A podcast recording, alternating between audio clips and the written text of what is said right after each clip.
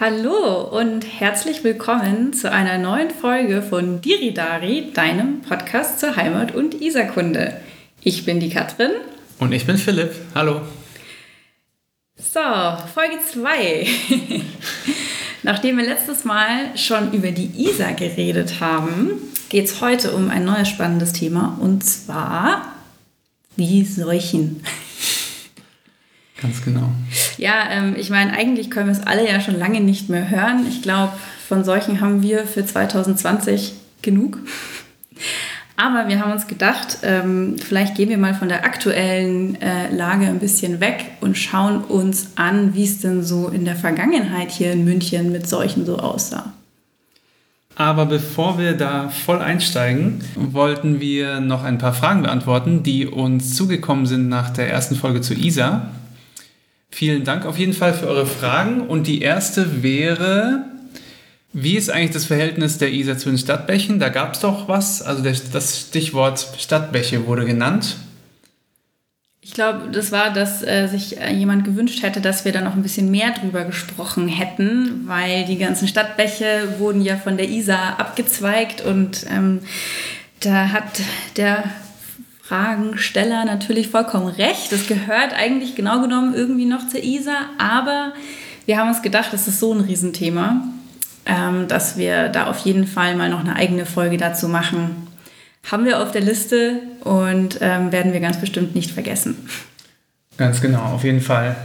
Ähm, die nächste Frage war dann zur Fahrt zwischen München und Wien auf dem Floß warum denn die Fahrt im Winter neun Tage und im Sommer nur sechs Tage dauern konnte. Das musst du beantworten, du bist der Floßexperte. und zwar lag das daran, dass natürlich im Winter auch damals schon die Tage viel kürzer waren als im Sommer. Deswegen hatte man einfach viel äh, weniger helle Stunden, in denen man da den äh, Fluss runterschippern konnte. Es war natürlich kein Fluss, den man blind in der Dunkelheit befahren konnte. Genau, die nächste Frage war dann, ähm, weil du, Philipp, irgendwie gesagt hast, dass die Isar durch den Walchensee fließt. Und da war dann, hat, das hat vielleicht Irritation gesorgt von äh, Menschen mit guten Geografiekenntnissen. Möchtest du dazu nochmal Stellung nehmen? Gut aufgepasst. Das stimmt äh, natürlich, dass die Isar selbst da nicht durchfließt, äh, fließt, aber es wird Wasser abgeleitet von der Isar Richtung Walchensee. Und das kommt dann über Umwege, über die Leusach wieder zurück zur Isar. Das heißt, es ist nicht verloren, es kommt zurück, aber tatsächlich ist auch Isarwasser im Weichensee. Und als letzte Frage hat uns erreicht, ähm, warum es eine Teilung in Kanal und eine andere Seite gab. Genau, damit ist wahrscheinlich der Isarwerkkanal im Süden von München gemeint. Ähm, der wurde Ende des 19. Jahrhunderts ausgeleitet, äh, vor allem dafür, um die neuen Isarkraftwerke bei Pullach und Höllriegels Kreuz, äh, Kreuth mit Wasser zu versorgen und auch um den Flusslauf zu regulieren. Ähm, und ein bisschen später kam dann noch das Isarwerk 1 in Thalkirchen dazu und der Kanal wurde dann bis dahin nochmal verlängert. Deswegen gibt es dann nach wie vor diesen schnurgeraden, hässlichen Kanal. Jo, ähm, vielen Dank nochmal für die Fragen. Das macht echt Spaß, äh, wenn ihr euch äh, das nicht nur anhört, sondern ähm, da so aktiv teilnehmt. Und als Einstieg für heute bleibt dann eigentlich nur die Frage, Pest oder Cholera? Ja, es ist lustig, dass äh, wir haben beide an diese Redewendung gedacht. Ähm, ich erst letztens, weil ich mit jemandem über die Wahl in den USA geredet habe und gesagt habe, ja, das ist irgendwie die Wahl zwischen Pest und Cholera. Äh, und da ist mir selber aufgefallen, wie sehr eigentlich diese, diese Seuchen, dieses Seuchengedächtnis noch auch in unserer Sprache verankert ist. Das ist ja doch ein sehr gängiger Ausdruck. Und da sieht man mal, was für einen riesen Impact eigentlich ähm, ja, Seuchen ähm, im, in der gesamtgesellschaftlichen Erinnerung hatten, die sich ja immer wieder über Sprache auch dann quasi ausdrückt und zeigt. Aber ich habe mich bei den Recherchen dann mal gefragt, was ist denn, wenn man das Ganze jetzt mal wirklich wortwörtlich nehmen würde, Phil? Pest oder Cholera, was würdest du nehmen? Puh, gar nicht so einfach. Also Auf jeden Fall kommt es ja auch darauf an, wie man die Krankheit dann bekommt. Also auch bei der Pest zum Beispiel konnte man ja einfach die Beulenpest kriegen über so einen Biss oder direkt die Lungenpest, mit der es dann, glaube ich, direkt viel schneller ging. Ja. Also bezogen auf, hoffentlich ist es schnell vorbei, vielleicht sogar direkt so die Lungenpest oder sowas. Aber so oder so ist es eine echt schwierige Frage. Okay, ich bin jetzt nicht äh, an die Frage rangegangen mit der ähm, Überlegung, wo ist es schneller vorbei? Ich glaube, dann wäre vor allen Dingen eigentlich die Cholera die bessere Wahl, weil du da teilweise innerhalb von, ich glaube, sieben Stunden hops gegangen bist, wenn äh, es richtig dumm gelaufen ist. Also da konntest du in der Früh noch mit jemandem am Frühstückstisch sitzen und der war putzmunter und am Abend hast du einen Besuch im Leichenhaus gemacht. Das war tatsächlich ziemlich ungünstig zu der Zeit, aber ähm, ja, ich glaube, mit den heutigen Behandlungsmethoden vielleicht doch lieber die Pest. Es gibt ja Antibiotika und sowas inzwischen. Und die Cholera wütet ja nach wie vor äh, in vielen Teilen dieser Erde. Also das ist sogar laut WHO, glaube ich, die längst andauernde Cholera-Pandemie seit 1962. Und ähm, jüngst sind im Jemen da auch noch relativ viele Leute dran gestorben. Also ich glaube, ganz so ungefährlich ist das tatsächlich nicht. Ja, ist verrückt, wenn man sich damit beschäftigt. Man, man, denkt, man denkt, das sind alles Krankheiten der Vergangenheit, aber die sind immer noch voll da. Also die Pest gibt es ja so auch noch, die lebt ja weiter in den Nagetieren. Und, und in Indien, glaube ich, gibt es immer wieder mal so ein paar Fälle. Gell? Ja, immer mal so ein, zwei ja. Fälle. Ähm, hätte ich vor der Recherche jetzt auch nicht äh, mehr gedacht, ganz offen gesagt. Auch wenn man jetzt viele Dokumentationen und Radiobeiträge zur, zu Pandemien gehört hat, ja. 2020. Ja, ähm, es ist natürlich ein Riesenthema, Seuchen. Äh, deswegen haben wir uns gedacht, wir konzentrieren uns tatsächlich mal auf diese beiden großen Themen Pest und Cholera. Ähm, die Pest natürlich stellvertretend fürs Mittelalter. Ich glaube auch ganz viele ähm, haben eigentlich, wenn sie ans Mittelalter denken, tatsächlich diese Vorstellung von den Zeiten, in denen auch die Pest gewütet hat. Man hat ja oft ein sehr dunkles Bild vom Mittelalter, diese ja, ähm, ständig vom Tod bedroht und, und sehr düstere Zeit. Und das kommt auch sehr stark eben von diesen ähm, sehr einschneidenden Erlebnissen der, dieser Pestjahre, weshalb sich auch dieses dunkle Bild vom Mittelalter weiter tradiert hat. Es war nicht immer ganz so schlimm, wie man das heute sich immer denkt. Ähm, ja, und das zweite große war eben die Cholera, die dann die Pest des 19. Jahrhunderts war. Und deswegen haben wir uns gedacht, wir schauen uns mal die beiden Großen an und auch inwieweit die in München äh, um sich gegriffen haben.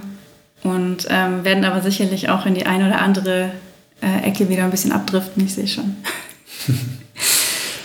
Du hast jetzt schon erwähnt, dass solche Pandemien sich auch im Sprachbild wiederfinden. Zusätzlich kann man natürlich auch im Stadtbild ähm, immer mal wieder Hinweise auf diese Zeiten und Krankheiten finden. Bei der Pest kommt da in München auf jeden Fall der Marienplatz sofort äh, auf die Agenda. Und zwar. Was viele wahrscheinlich gar nicht wissen. Wie viele äh, Hinweise es eigentlich am Marienplatz auf die Pest gibt. Also mir sind spontan jetzt vier eingefallen, glaube ich. Ja, richtig. Im Vorgespräch ähm, war ich auch überrascht allein über die vier, weil ich hatte jetzt gesucht und ähm, war, wäre eher auf zwei gekommen, vielleicht zweieinhalb dann mit dem Hinweis. Aber okay, vielleicht fangen wir mal an. Den auffälligsten als, als Pesthinweis, den ich ähm, in, vom Marienplatz kenne, ist das Wurmeck. Das ist das Rathauseck zur Weinstraße, wo man diesen schönen, großen, aber auch sehr bedrohlichen Lindwurm am Eck hängen sieht, über diesem Sportgeschäft, das es da gibt. Und zwar ist es ein, ein Bildnis aus drei Teilen. Da sieht man links erstmal Bürger und Ritter, die sich zum Kampf bereit machen. In der Mitte sieht man eben genau diesen riesengroßen Lindwurm, der alle in den Tod haucht. Und auf dem rechten Bild sieht man die Scheffler tanzen, nachdem der Lindwurm dann besiegt wurde. Ja, genau, wo du die Schäffler schon erwähnt hast, ähm, die findest du gleich nochmal am Marienplatz, nämlich eigentlich in unserer bekanntesten Sehenswürdigkeit, die es da überhaupt gibt, im Glockenspiel. Gleich unterm Turnier? Genau, gleich unter dem Ritterturnier. Ähm, und wo wir eigentlich auch schon fast wieder einen Hinweis zur Cholera haben, aber nur einen sehr, sehr indirekten. Weil der zeigt ja die Hochzeit von der Theresa mit dem Kronprinzen ja. Ludwig. Und Theresa ist ja später dann an der Cholera gestorben. Aber das ist jetzt schon sehr weit hergeholt. naja, jedenfalls unter diesem Ritterturnier, da tanzen eben die Scheffler. Das heißt, auch im Glockenspiel haben wir eigentlich nochmal einen Hinweis auf die Pest. Und als dritten Hinweis auf dem Marienplatz finden wir die Mariensäule. Genau, die kennt zwar eigentlich jeder Münchner, aber ich glaube, die wenigsten wissen, wieso die da eigentlich mitten auf dem Platz rumsteht. Äh, genau genommen wurde die von Kurfürst Maximilian I. während dem Dreißigjährigen Krieg errichtet, nachdem München von den Schweden belagert worden war und ähm, letztendlich verschont geblieben ist, nicht zerstört wurde, hat der Kurfürst, der ein großer Marienverehrer war, ähm, diese Säule als Dankessäule errichtet. Kurz nach der Schwedenbelagerung gab es dann auch noch eine ziemlich krasse ähm, Pestepidemie. Ähm, ich weiß gar nicht, das, das Problem mit den Zahlen ist immer so eine Sache. Äh, es ist natürlich schwierig im Nachhinein immer zu sagen, wie viele Leute wirklich gestorben sind. Also es gibt Zahlen von ein Drittel bis äh, zwei Drittel der Münchner Bevölkerung wurden von dieser Epidemie hingerafft. Und äh, deswegen hat man dann eben diese Säule aufgestellt. Und äh, wenn ihr euch die vielleicht mal genauer anschauen wollt, ich weiß nicht, ob ihr das schon mal gemacht habt, unten am Sockel sind vier so ähm, sogenannte Heldenputti, also so kleine Engel, die gegen die ähm, Gräuel der damaligen Zeit kämpfen. Richtig, und da haben wir zum einen den Hunger, der als Drache zu sehen ist, den Krieg, der als Löwe erscheint, den Unglauben in Form einer Schlange und. Ja, oder eher die Ketzerei, würde ich sagen. Also die Schlange, die dir quasi die bösen Gedanken der Lutheraner ins Ohr wispert. Gefährlich. und zusätzlich eben genau noch den Basilisken, der die Pest verkörpert oder darstellt. Genau, also der Basilisk ist eigentlich so das schlimmste Ungeheuer, was du dir irgendwie vorstellen kannst. Eigentlich ist jedes dieser drei anderen Tiere hat auch noch eine positive Komponente. Also der Löwe steht auch für Mut. Der Drache, gut, in unseren Breitengraden ist der nicht ganz so positiv konnotiert, ähm, aber zum Beispiel im asiatischen Raum steht der für Glück. Ähm, und die Schlange ist auch ähm, klug. Also die steht auch für Weisheit und Klugheit.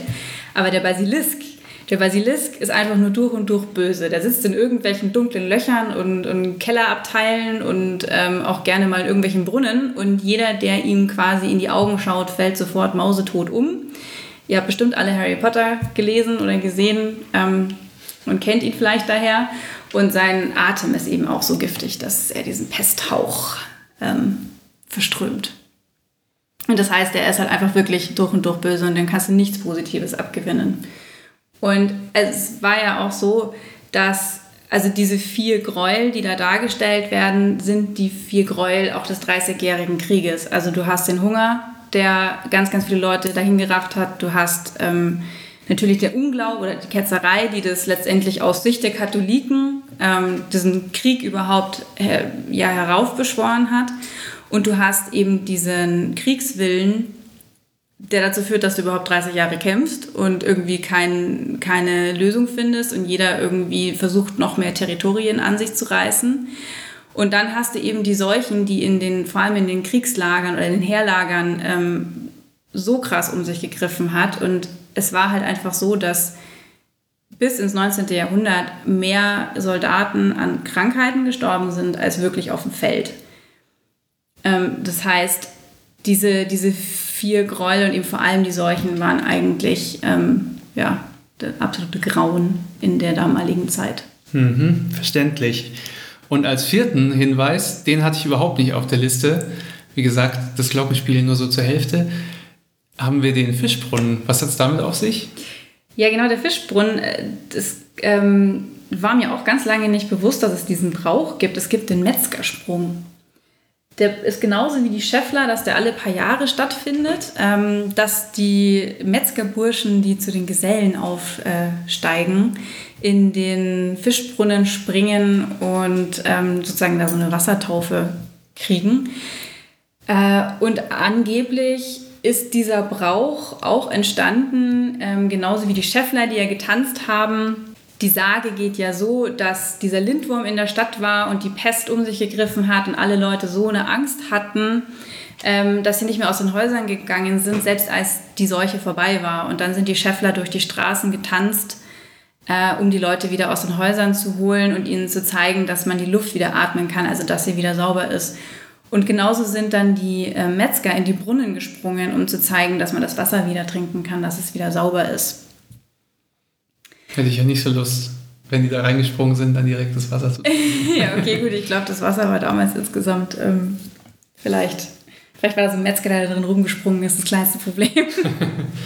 Alles klar. Okay, also wir haben einige Hinweise allein schon auf die Pest auf dem Marienplatz, aber wir haben gerade jetzt schon eine zeitliche Komponente mit dem 30. 30-jährigen Krieg genannt. Wann war jetzt eigentlich die Pest? Und dann muss man irgendwie so ein bisschen sagen, die Pest war gefühlt immer wahrscheinlich für die Leute. Oder sagen wir seit dem Mittelalter und dann bis ins 19. Jahrhundert immer. Anscheinend hat es München ungefähr 25 Mal erwischt, sozusagen. Solche Schätzungen ähm, sind zumindest immer wieder zu lesen. Und es lag so ein bisschen daran, dass die Pest in anderen Gebieten endemisch war. Das heißt, äh, die war da sozusagen immer so ein bisschen, blöd gesagt, und ist dann immer wieder als Epidemie ausgebrochen. Und so kam es, dass sie so in Abständen von so acht bis zwölf Jahren immer wieder Europa durchwanderte als, als krasse Epidemie und auch in München öfters ankam.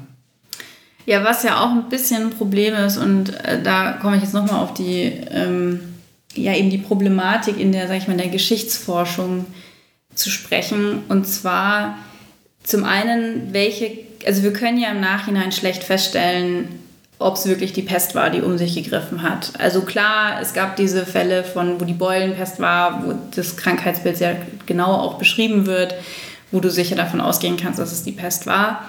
Allerdings wurden auch eine Zeit lang sämtliche Seuchen einfach als Pestilenz bezeichnet ähm, und die dann in der Geschichtsforschung lange Zeit einfach dann immer als die Pest quasi, ähm, ja, also es wurde einfach angenommen, dass es die Pest ist, aber es kann auch genauso gut sein, dass es eine andere Seuche war. Insofern ist es auch ein bisschen schwierig, weil ich dich da gerade so ein bisschen ähm, da widersprochen habe mit, sie war irgendwie gefühlt immer da.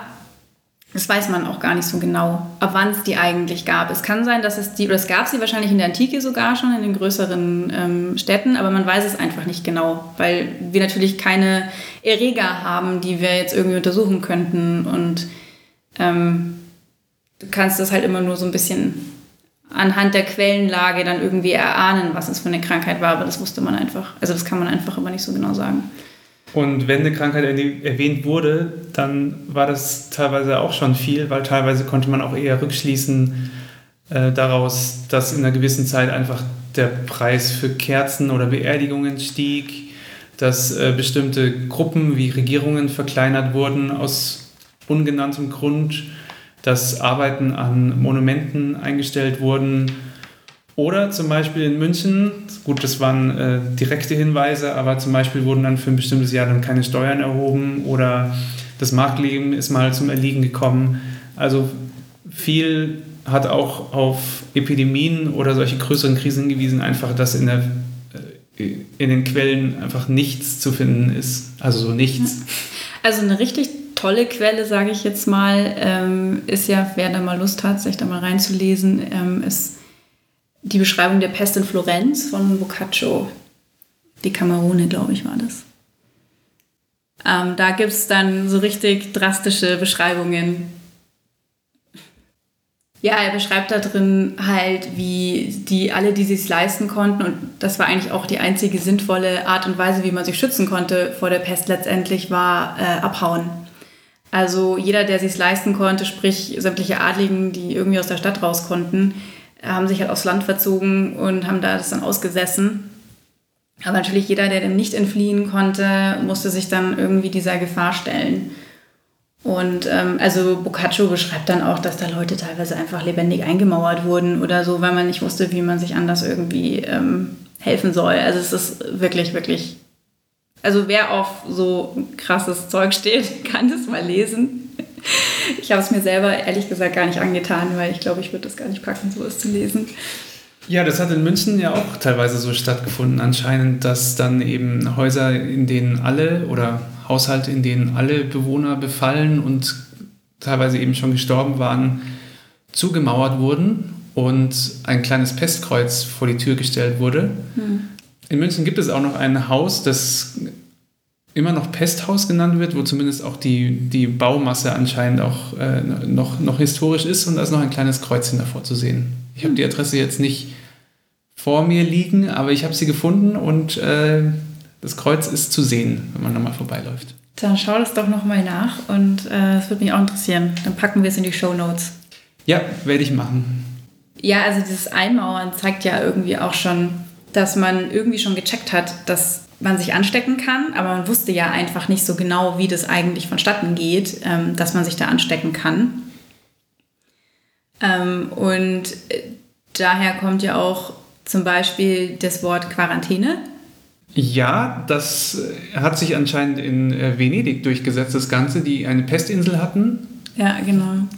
Daher kommt auch das Wort oder der Begriff Isolation daher, weil sie auf der äh, Isola für 40 Tage, deswegen Quarantäne, ähm, gehalten wurden. Und theoretisch haben sie auch ein paar überlebt, die es überlebt hatten, die durften dann wieder runter und waren immun.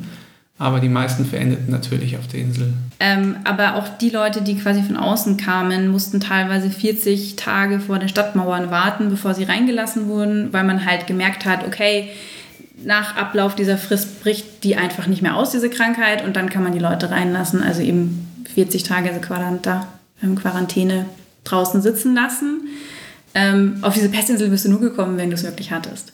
Venedig war da natürlich prädestiniert, weil es halt einfach ähm, ein Hafen war, wo äh, aus sämtlichen Teilen der ganzen ähm, Handelswelt äh, Leute gekommen sind, natürlich ständig irgendwelche Krankheiten eingeschleppt wurden. Und es war auch unglaublich schwierig, das zu kontrollieren, weil die ja so ganz viele kleine versteckte ähm, äh, ja, Wasserstraßen haben, wo du dich irgendwie durchschmuggeln kannst. Und ich glaube, wenn du diese Quarantänepflicht umgangen bist, dann stand da sogar die Todesstrafe drauf. Also so sehr drastische Strafen auf jeden Fall. Da wir Venedig jetzt schon genannt haben, da könnte man natürlich auch die, die venezianischen Masken nennen, die an die damaligen aufkommenden Pestmasken erinnern. Die, das waren spezielle, im Prinzip ganze Kleidungen für Menschen, die genau die drei der Hauptvermutungen, wie sich die Pest weiter verbreitet, adressiert hat sozusagen, nämlich äh, hat man da eben diese großen, ähm, sehr ausladenden Schnäbel über die Nase, die waren innen hohl und hatten ähm, Kräuter, sodass die möglicherweise verdorbene Luft nicht zum Menschen in der Kutte kommt dann hatte man doch auch so ein bisschen das Gefühl, da könnte was Stoffliches sein das, äh, oder irgendwelche Partikel, die, die man austauscht, sodass man sich dann mit der Pest äh, bei einem Infizierten ansteckt. Deswegen war eben diese gesamte, gesamte Ausrüstung sozusagen, hatte diese Maske, hatte eine, eine Haube und eine Kutte um den ganzen Körper. Und da das immer alles so schnell geht, äh, schnell ging, die die Rattenflöhe sprangen ja auch sehr schnell zu den nächsten Wirten weiter. Hatte, gab es aber auch die Idee, dass allein schon der Blick eines Infizierten ähm, ein Überspringen möglich machen könnte. Und deshalb war die Maske so leicht verstellt sozusagen an den Augen, sodass man die Augen nicht wirklich, man hatte keinen geraden Blick aus der Maske heraus. Ja, weil du gerade schon die Pestflöhe ähm, erwähnt hast. Heute wissen wir ja, dass, dass diese, eben diese Flöhe sind, die sie übertragen und dass die ja auf den Ratten wohnen, also dass auch nicht die Ratten selber die Krankheit übertragen letztendlich. Ähm, aber man hat das tatsächlich dann auch schon gecheckt ähm, im Mittelalter, dass das irgendwas mit den Ratten zu tun hat. Und hat dann solche äh, Maßnahmen gemacht, wie dass man die Taue, mit denen die Schiffe an, ähm, angelegt wurden, dass man da so Vorrichtungen draufgebaut haben, dass die Ratten das Schiff nicht mehr verlassen konnten. Und es hat tatsächlich auch geholfen anscheinend. Also man hat da irgendwie schon auch äh, gecheckt, dass es da Zusammenhänge gibt. Also ganz so dumm waren die Leute dann auch immer nicht, wie man es ihnen heute manchmal gerne unterstellt. Aber ja klar, also so diese Überlegungen, dass der böse Blick äh, dich treffen könnte oder ähm, eben mit diesem Geruch. Also dass das über die, dass Krankheiten über die Luft übertragen werden, das werden wir nachher auch nochmal hören. Das äh, hat sich ja sehr, sehr lange gehalten. Also das ist ganz schwierig aus den Köpfen der Menschen rauszukriegen gewesen. Aber klar, ich meine, wenn man einfach Bakterien nicht sehen kann und, äh, oder Viren und einfach nicht weiß, wie das funktioniert, dann ist es ja, also man merkt, man wird angeatmet und kriegt es. Also macht es schon auch irgendwo Sinn. Na klar, und deswegen, gerade auch, weil natürlich die Religion eine sehr große Rolle spielte, war auch irgendwie logisch in der Denkweise, dass ähm, man auch einfach prinzipiell eine Strafe Gottes vermutete in der Pest, wen sie und wie befiel. Daraus entstanden wiederum andere Maßnahmen, die man so traf, nämlich das äh, regelmäßige Beten oder man äh, versprach auch Wallfahrten und machte die dann zum Beispiel auch ähm, aus München zum Beispiel nach Freising oder Andex. Aber ein großer Punkt, der leider nicht nur in dieser Epidemie auch immer wieder aufkam, ist die Schuldzuweisung zu anderen Gruppen, da wolltest du, glaube ich, einiges dazu erzählen. ja, das ist mein Fachgebiet. Im Theoretischen. Äh, was, ja, im Theoretischen. oh Gott, ja. ähm, ja, genau, für unsere Hörerinnen und Hörer, die es nicht wissen, ich weiß gar nicht, ob ich schon mal erzählt habe, aber ähm, ich habe Geschichte und Kunstgeschichte studiert und äh, eben mit Schwerpunkt jüdische Geschichte. Und ja, natürlich waren es eigentlich fast immer die Juden bei vielen Dingen, ähm, eben auch gerne, wenn Seuchen ausgebrochen sind. Das ist ja auch was, was man immer wieder hört, diese Geschichte von äh, den Juden, die die Brunnen vergiften. Oder die Strafe Gottes, dass man Juden in seiner Stadt hat wohnen lassen. Und ähm, das waren sicherlich Motive, die damit reingespielt haben. Also äh, bei der Pest 1349 bis 52, ähm, das war so eine Pestwelle in, also auf unseren deutschen Gebieten, äh, da gab es auch echt viele Pestpogrome äh, gegen Juden. Allerdings gab es da verschiedene Faktoren, die dazu geführt haben, ähm, dass es zu diesen Pogromen kam. Also es gab ja auch schon vorher immer wieder mal Pogrome, ähm, es gab die Kreuzzüge, es gab Ritualmordvorwürfe, Hostienschändungen und so weiter. Ähm, und es gab sogar schon relativ viele Zeitgenossen, die damals schon diese, diesen Vorwurf der Brunnenvergiftung auch abgewiesen haben. Also es gibt schriftliche Quellen, die sagen, das ist Quatsch und das benutzt ihr nur als Vorwand. Und es war wohl tatsächlich auch so, dass ja viele sehr ähm, wirtschaftlich abhängig waren von Juden, dass man Schulden bei denen hatte. Da muss man sich vorstellen, kommt eine Pest, wütet, wirtschaftlich natürlich kein sonderlich äh, keine sonderlich guten Voraussetzungen. Ähm, und viele hatten dann halt Angst, dass sie jetzt auch noch ihre Schulden zurückzahlen müssen. Gerade weltliche Herrscher hatten da auch relativ häufig ähm, sehr hohe Schulden bei Juden. Und dann kam ihnen das natürlich auch recht gelegen, dass man dann vielleicht noch ein bisschen Unmut schüren kann und ähm, dafür sorgen kann, dass die Juden halt einfach schuld sind. Und dann kann man die mal schnell aus dem Weg räumen dass man dann vielleicht seine Schulden danach nicht mehr zurückbezahlen muss. Also das war definitiv auch ein Punkt, der damit reingespielt ähm, hat. Und dann hat man halt solche Märchen erzählt, wie dass sie die Brunnen vergiften.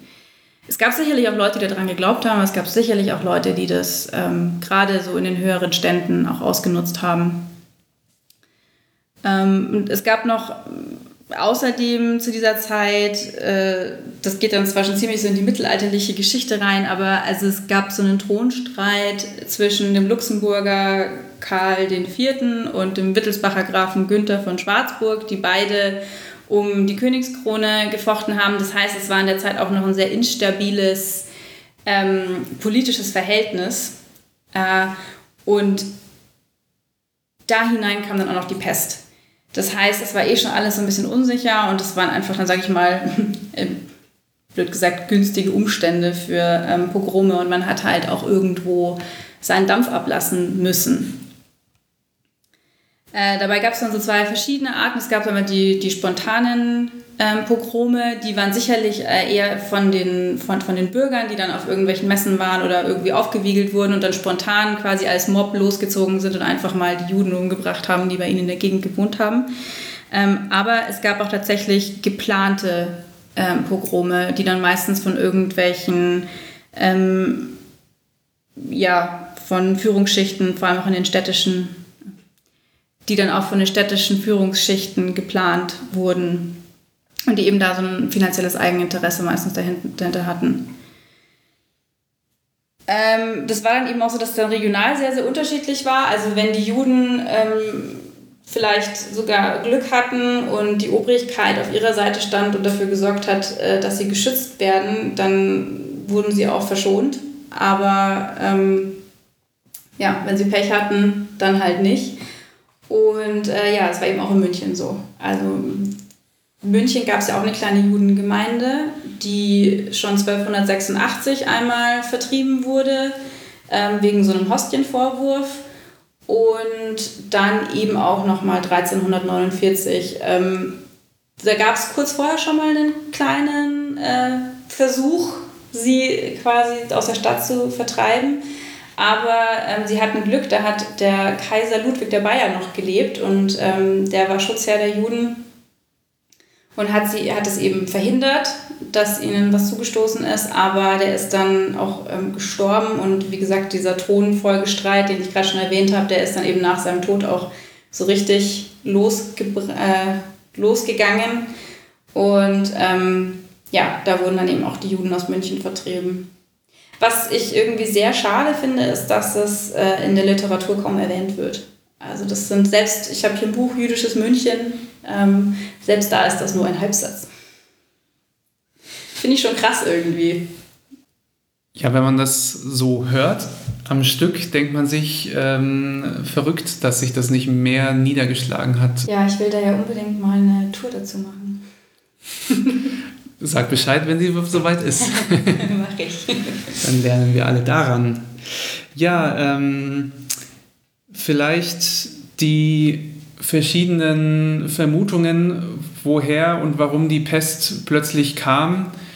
Ähm, Schuldzuweisungen waren auch bezogen auf eine andere Krankheit ein Thema, sicherlich auf mehrere, aber auch auf, in München auf eine besonders, nämlich die Syphilis, die tatsächlich zu zwei kleinen Aufständen gesorgt hatte, da die nämlich am Ende des 15. Jahrhunderts in, in Münchens ähm, ersten und offiziell städtischem Frauenhaus ähm, stattgefunden haben, das ähm, ungefähr da, wo, wo heute die Hauptfeuerwache ist. Nämlich hatten sich da die äh, jungen Burschen, die sich in diesem Haus angesteckt hatten mit der Syphilis, äh, gedacht, sie müssen auf jeden Fall jetzt dieses Haus stürmen und den, den Aufseher dort zur Strecke bringen. Also haben sie den dafür verantwortlich gemacht, oder was? Sie haben ihn für ihre Krankheit verantwortlich gemacht, haben es aber nicht geschafft, ihn umzubringen. Das lag vor allem auch daran, dass dieses Frauenhaus von der Stadt betrieben war. Das heißt, der Aufseher war einfach nur ein städtischer ähm, Mitarbeiter, Bediensteter und der Staat verdiente auch an dem Haus, also hatten sie auch ein Interesse, es zu schützen. Ja, da gibt es noch, also bei der Syphilis gibt es noch eine andere Schuldzuweisung, schon allein der Name. Also jetzt Syphilis ähm, selber nicht, aber man hat die ja früher ähm, hier bei uns Franzosenkrankheit genannt. Stimmt, genau. Zum einen, ich weiß nicht genau, aus welchen der beiden Gründen hauptsächlich, aber zum einen brach die ja vor allem aus nach der Belagerung von Neapel durch das französische Heer, aber zum anderen sagte man auch, dass man die Krankheit ähm, durch oder mit einer französischen Lebensart sehr leicht äh, bekommen konnte. Und äh, vielleicht als Fortführung dieser Schuldzuweisungen äh, finde ich ganz interessant, dass in Polen wiederum, die die Krankheit äh, sozusagen aus Deutschland eingeschleppt bekommen hatten, sie die deutsche Krankheit nannten und wiederum die Russen die polnische Krankheit. Da kann man auch mal sehen, wie sich dann die Seuche so verbreitet hat, so genau. nach und nach. Man sieht, man sieht ganz, äh, ganz nett die, die Weiterentwicklung, ja. Ja. ja, fand ich auf jeden Fall äh, einen netten Fakt, wenn man betrachtet, dass der aktuelle Virus immer als äh, oder von einem bestimmten Präsidenten als China Virus äh, benannt wird, dann ist es eine ähnliche Zuweisung. Ja, also ich glaube, ähm, Seuchen waren schon immer irgendwie prädestiniert dafür, dass man irgendwie jemand anderem die Schuld daran gibt. Aber das ist auch eigentlich ganz interessant, dass ähm, eben, wenn wir jetzt gesehen haben bei der, bei der Pest zum Beispiel, diese ähm, Idee, dass das auch eine Strafe Gottes ist oder dass man eben eine ganze andere Gruppe dafür verantwortlich macht, ähm, dass da eine krasse Zäsur im 19. Jahrhundert eigentlich stattgefunden hat. Nämlich mit der Pest des 19. Jahrhunderts, nämlich der Cholera. Ja, die kamen so in den 1830er Jahren in Deutschland an und hat dabei dann auch äh, Münch, München innerhalb des 19. Jahrhunderts mehrmals erfasst. Also München hat es eigentlich ganz besonders schwer getroffen, muss man sagen. Also so im gesamtdeutschen Vergleich, also vor allem im südlich-süddeutschen Vergleich hat es München irgendwie am heftigsten getroffen. Nürnberg war ja echt lang verschont. Nürnberg wurde erst ähm, 1852, nämlich äh, dann mit der Einführung des Eisenbahnverkehrs äh, heimgesucht. Ach.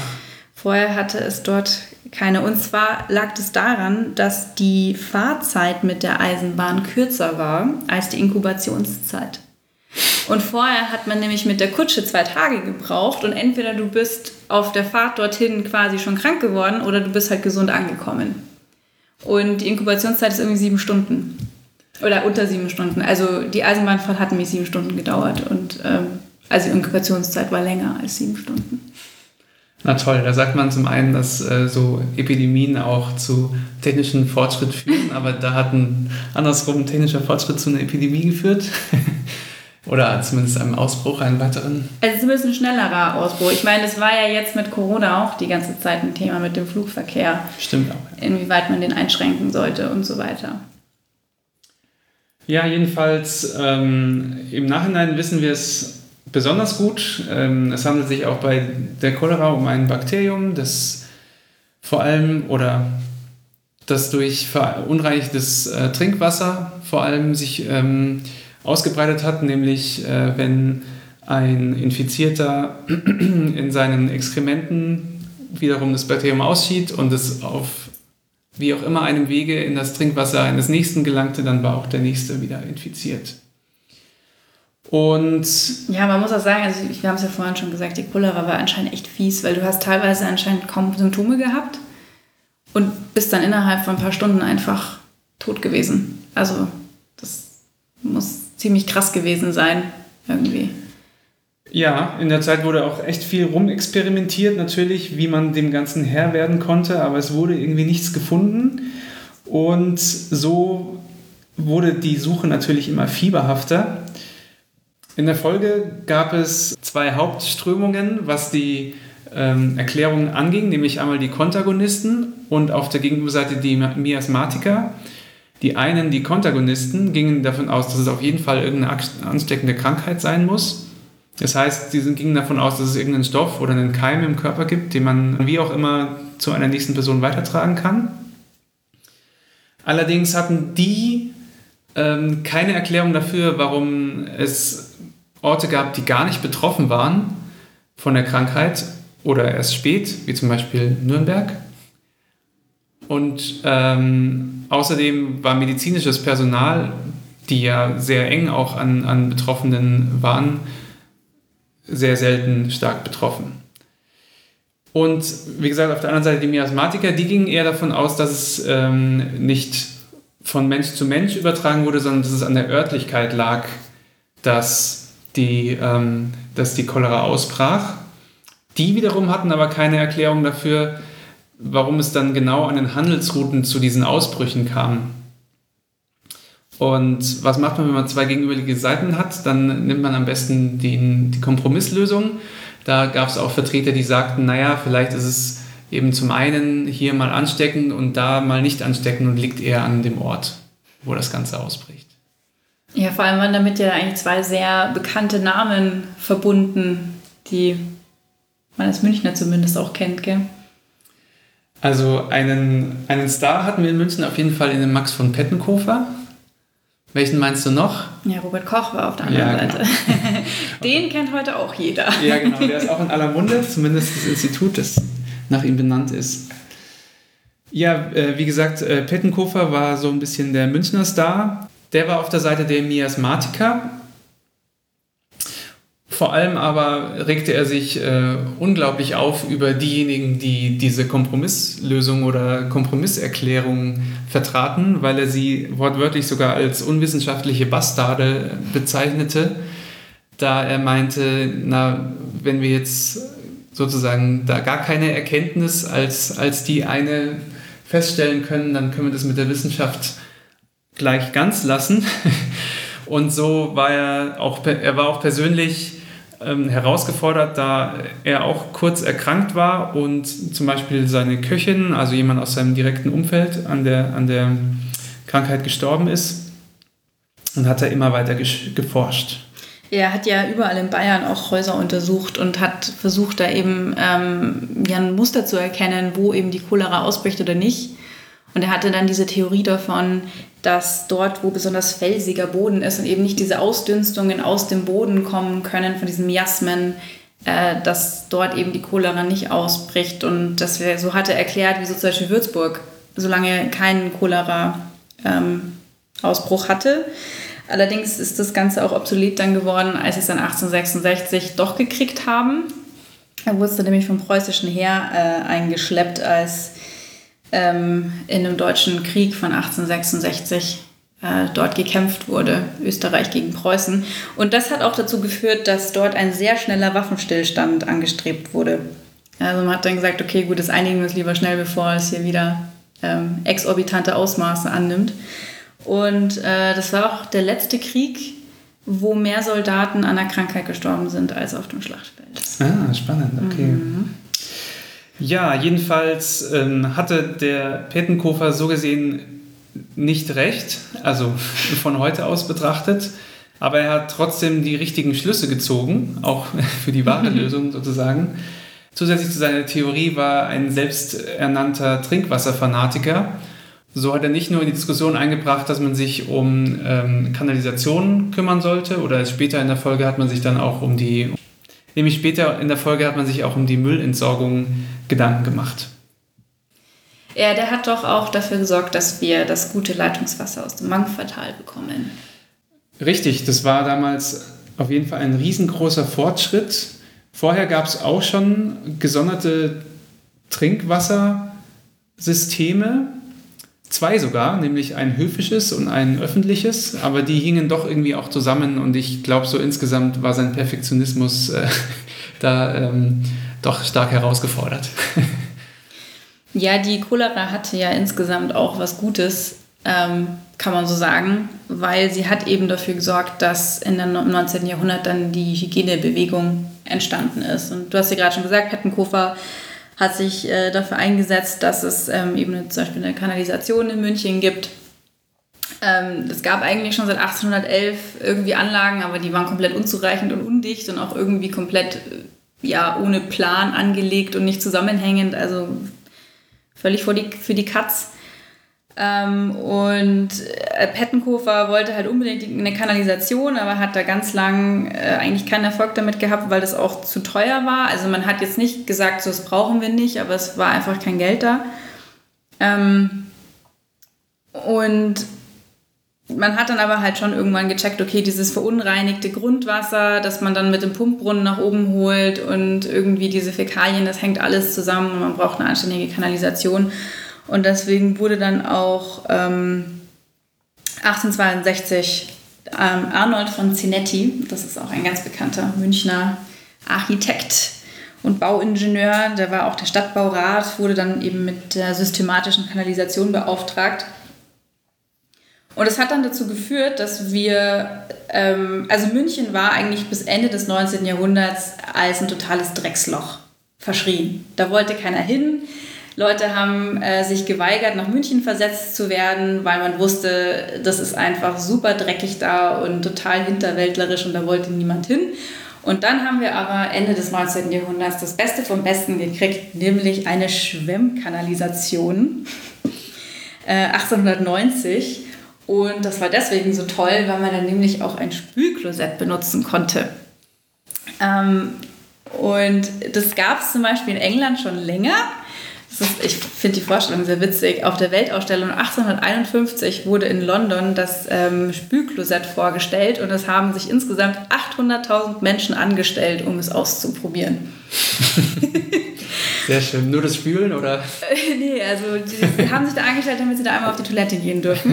Sehr schön. Und ähm, die haben dann, ähm, also das hat sich dann auch in den 1850er Jahren, in, vor allem in London, krass durchgesetzt. Also das war wahrscheinlich eine der erfolgreichsten Erfindungen jemals.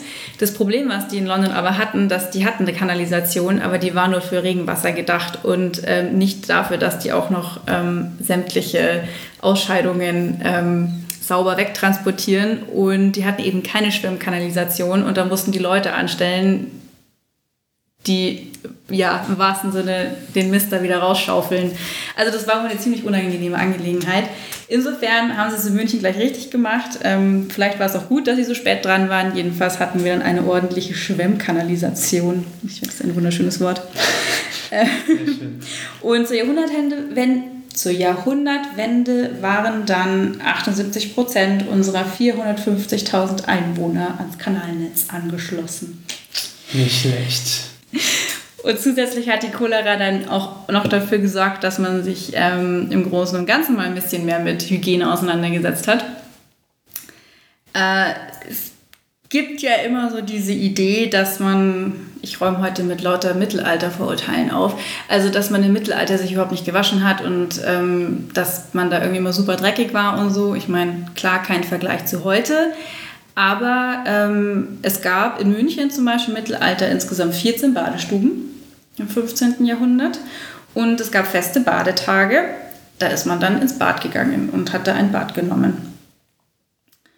Ähm, und es gab dann zwar immer wieder äh, Versuche, diese Badestuben zu schließen, weil man vermutet hat, vor allem der Klerus vermutet hat, dass dort Unzucht getrieben wird und so weiter. Man weiß zum Beispiel, in Holzkirchen ähm, wurde 1329 eine ähm, Badestube verwarnt äh, wegen zu ausgelassenem Badevergnügen. ähm, ja, man hat halt da irgendwie dann auch vermutet, dass da irgendwie alles Mögliche getrieben wird. Und es gab in Bayern anscheinend sogar so einen Hochzeitsbrauch, äh, wo man dann ein Hochzeitsbad genommen hat, also wo die Hochzeitsgesellschaft zum Baden gegangen ist, zum gemeinsamen. Ja. Und äh, also insofern, man hat damals eigentlich schon relativ häufig gebadet und man ist auch eben zum, zum Bader gegangen, der hat einen auch ärztlich versorgt und so weiter. Also es war nicht nur das Baden, sondern man hat da eben auch ähm, sämtliche äh, Wehwehchen irgendwie behandeln lassen. Und der Grund, wieso die Badestuben irgendwann verboten wurden oder einfach zugemacht haben, waren mal wieder Seuchen. Oh je. Also man hat halt gedacht, dass wenn man baden geht, dass sich dann die Poren von der Haut öffnen und dass dann diese bösen Stoffe, die so rumfliegen, diese Partikel leichter eindringen können. Und ähm, es hat schon gestimmt, dass man quasi sich in diesen Badestuben leichter anstecken konnte, aber das lag vor allen Dingen daran, dass halt der Bader dann die Pestbeulen da aufgeschnitten hat oder Aderlass gemacht hat und das Ganze natürlich alles nicht irgendwie hygienisch sauber war und dass man sich dann darüber wieder anstecken konnte. Aber man hat das halt eher auf, auf das Badewesen an und für sich ähm, sozusagen zurückgeführt. Und also diese Abneigung gegen Wasser, das war gar nicht so eine lange Zeit eigentlich. Das war so im 18. Jahrhundert, dass man so eine Scheu vor Wasser entwickelt hat und halt gemeint hat, wenn man sich nur einpudert und irgendwie alle zwei Jahre einmal sich das Gesicht abwischt, dann reicht das. Ähm, aber man hat es dann relativ schnell wieder gecheckt, dass es eigentlich vielleicht doch ganz gut ist, so für die ähm, seelische und auch physische Gesundheit, wenn man sich ab und zu mal ein Bad zukommen lässt. Und das Problem war aber halt dann auch gerade in Städten wie München, dass man einfach keine Badezimmer in den Wohnungen hatte. Also man hat dann ja im 19. Jahrhundert auch dieses Problem gehabt, dass die Städte so rapide angewachsen sind, wo plötzlich super viele Leute auf engem Raum zusammen gewohnt haben ähm, und eben durch die Industrialisierung Viele Betten waren ja auch doppelt belegt, also man hatte dann irgendwie einen, der dann nachts da geschlafen hat und der andere hat dann tagsüber dort irgendwie geschlafen. Und ähm, das hat dann dazu geführt, dass es äh, im 19. Jahrhundert eben diese Hygienebewegung gab und man dann die Volksgesundheit als öffentliche Aufgabe und als eine wissenschaftliche Disziplin angesehen hat. Also da kommt eben auch wieder Max von Pettenkofer mit rein, der dann den ersten Hygienelehrstuhl an der LMU bekommt in den 1860er Jahren. Und ähm, man hat dann ähm, angefangen, so öffentliche Brause- und Wannenbäder zum Beispiel zu errichten. Und da gibt es bis heute ein paar, die man im Münchner Stadtbild noch finden kann. Eins davon ist vielleicht manchen ein Begriff, das ist direkt an der Theresienwiese. Das äh, ist jetzt umgebaut worden, da ist ein Augustiner drin. Das heißt das Bad. Und das ist beim Haupteingang, direkt gegenüber vom Haupteingang. Das ist so ein kleiner runder Bau und das war zwischendurch mal eine öffentliche Toilette, dann war es jetzt eben ewig lang zu. Und ähm, da äh, ist jetzt eben ein Augustinerbräu rein irgendwie und das heißt das Bad. Und das ist ein ehemaliges Brause- und Wannenbad. Man hat das auch Treppfallbad genannt. Und da ist man dann eben rein, hat eine Dusche genommen oder ein Wannenbad und ist dann wieder raus. Und das hat irgendwie ein paar Pfennige gekostet. Ah, cool. Ja, ich kenne die Stelle. Ja. Sehr witzig. Und das andere große Bad, was es dann noch gab, war natürlich das Müllersche Volksbad. Das war dann nicht nur zur Reinigung, sondern auch zur Naherholung. Das ist auch so um 1900 dann entstanden, im Vorgang dieser ganzen Hygienebewegung. Da habe ich schwimmen gelernt. Oh. ja, vielleicht kommen wir noch kurz nochmal zurück zu diesem großen Wettstreit zwischen Petenkofer und Robert Koch. Den haben wir nämlich gar nicht mehr behandelt. Nämlich trat Robert Koch nämlich in den 1880er Jahren nochmal äh, deutlich auf die Bildfläche, als er in Berlin am Kaiserlichen Gesundheitsamt anfing. Was er dort nämlich machte, ist nach und nach verschiedene Bakterien zu entdecken, nämlich vor, zum Beispiel den Tuberkuloseerreger, aber auch 1883 dann den Cholera-Erreger, was Pettenkofer mal so hinnahm, aber er meinte trotzdem, dass es seine Theorie nicht widerspräche, da ohne diese Bodentheorie und die Ausdünstungen der, dieser Erreger völlig schadlos sein soll, äh, wäre.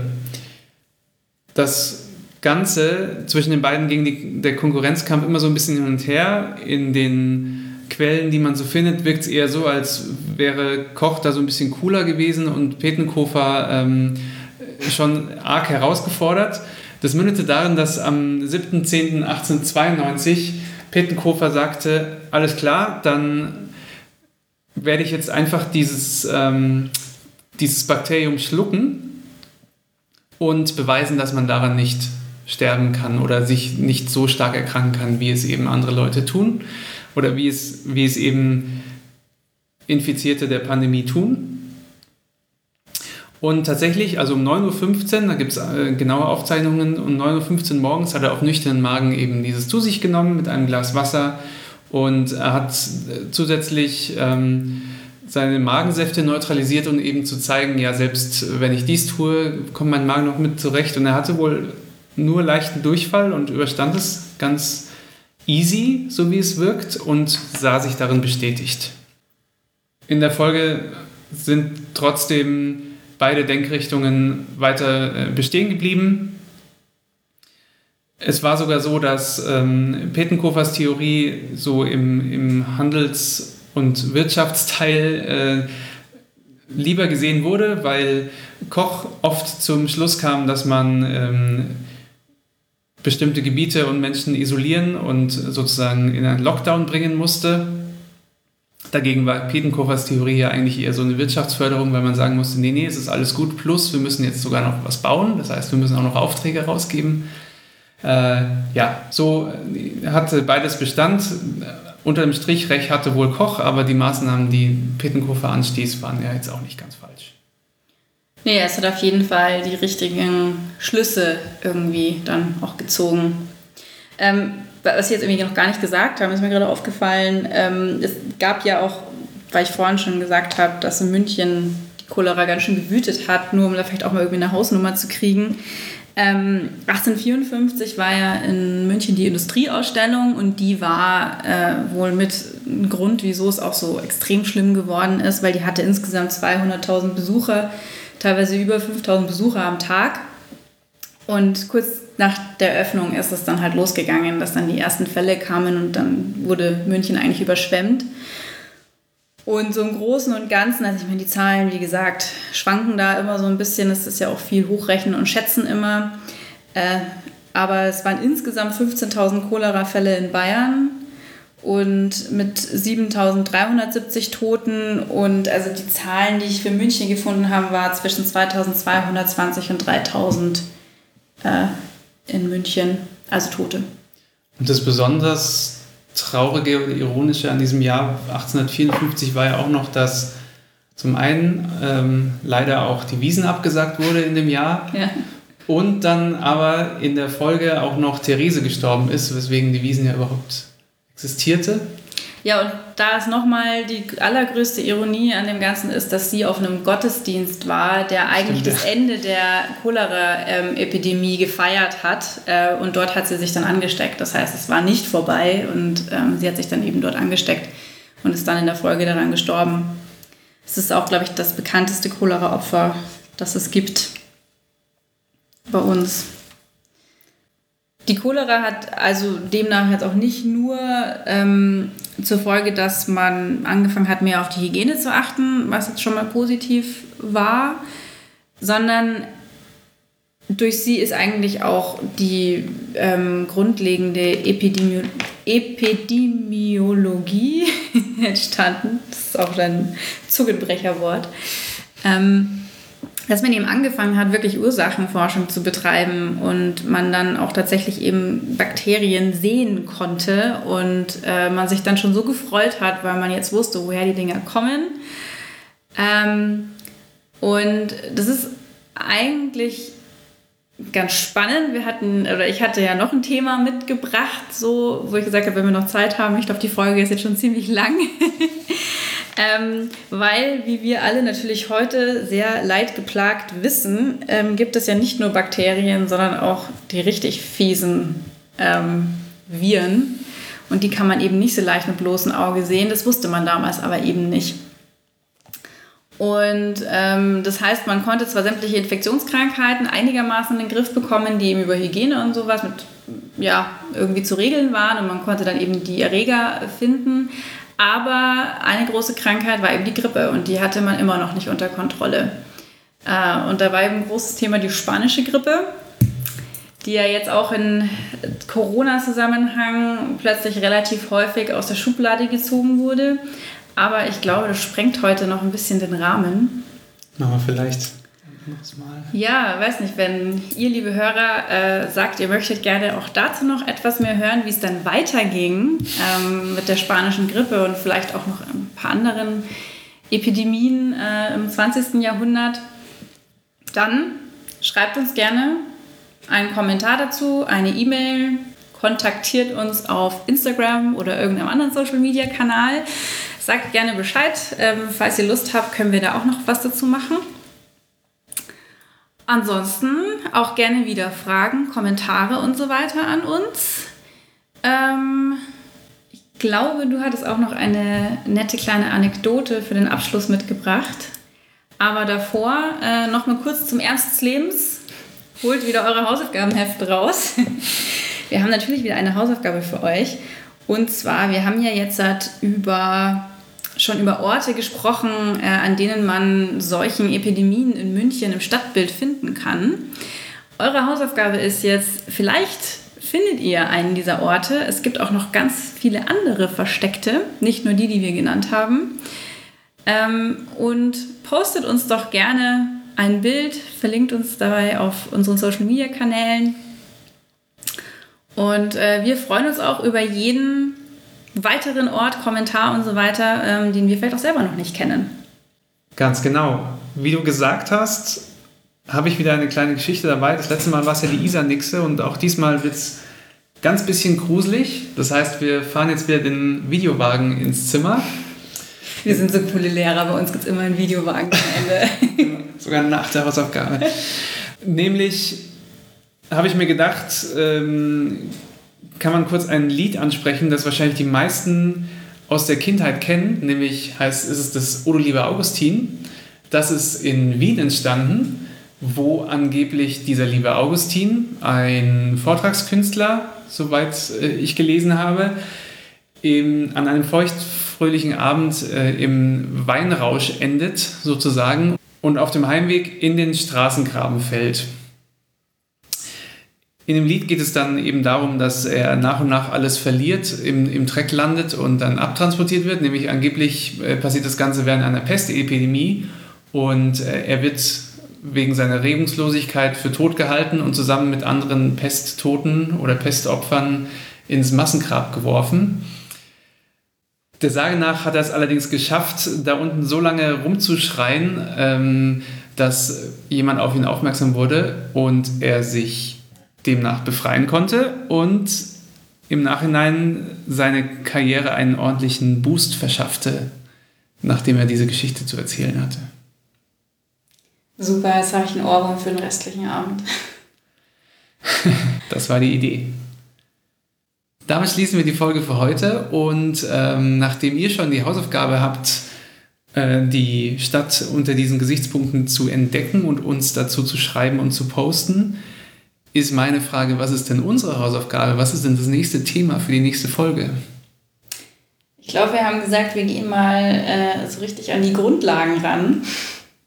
Ist ja auch immer wichtig. Äh, deswegen machen wir nächste Woche mal absoluten Basics, ähm, die Stadtgründungssage. Sehr schön. Du hast da mit der Sage schon was angedeutet, aber dazu wahrscheinlich beim nächsten Mal mehr. Ich wünsche euch auf jeden Fall ein weiterhin gutes Durchkommen durch die Pandemie und freue mich auf das nächste Mal. Ich mich auch. Bis zum nächsten Mal. Ciao. Ciao.